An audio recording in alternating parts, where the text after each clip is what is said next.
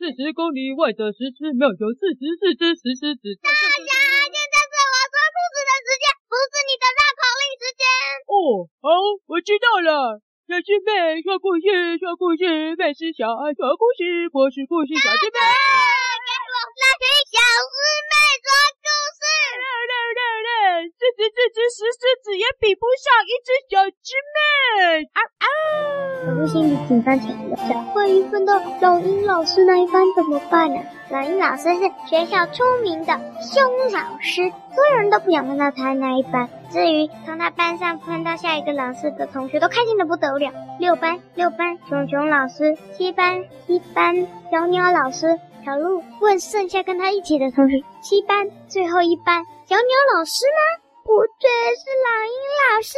跟他一起的同学叫道：“哦。”不是小鸟老师，是老鹰老师。他们全都哀嚎了一声，老师们却完全不知道，他们最怕的是老鹰老师。老师说：“嘿，分到老鹰老师班那班很好啊，你们怎么哀嚎啦？”同学们又哀嚎了。大家最想要分到的是小狗老师那一班，到这一班时都是哀嚎。小狗老师班的同学啊，都在欢呼。老师说：“人家分到小狗老师那一班就那么开心，你们也开心一点嘛。”老鹰老师一定很好的，大家又哀嚎了一声，接着还是被花豹老师推进去了。老鹰老师他的学生全都到了以后，很凶的对全班说我话。小鹿忍耐着自己的怒气，知道他自己发脾气了，一定完了。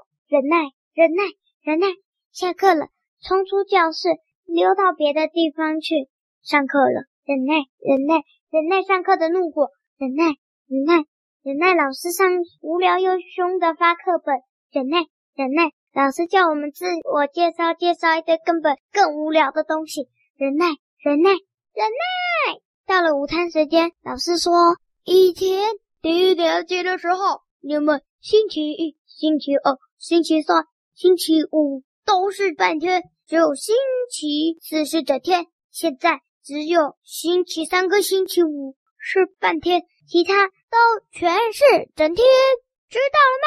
忍耐，忍耐，小鹿努力忍耐，整天那么多的的消息，忍耐，忍耐，忍耐，忍耐不住了。小鹿呼噜噜噜噜噜噜噜噜噜，它疯狂的发狂，心里想着，最后花豹老师写在成绩单的低年级生活评语。他想着，老师写给他最大的、最标示的就是千万不要再发脾气了，这对自己不好。但是他忍耐不住了，正在发脾气的当中，脑袋还一直想着要赶快记得花豹老师跟他说的，他忍不住一直呼噜噜砰砰砰。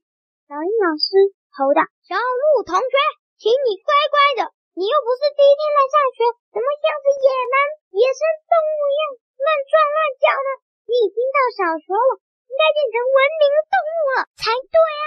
小鹿呼噜噜噜，忍耐不住了，呼噜噜噜，砰砰砰，最后一下最猛烈的一击撞上了老鹰老师。老师，老师哀嚎了一声。哦，老师是鸟，跟花豹比起来脆弱很多。被这一撞，老师从教室的这一头飞到教室另外一头，撞到墙壁，哎呦一声掉在了教室最后面他们的置物柜上面。老师，哎呦，老陆同学，哀嚎着，其他同学欢了起来。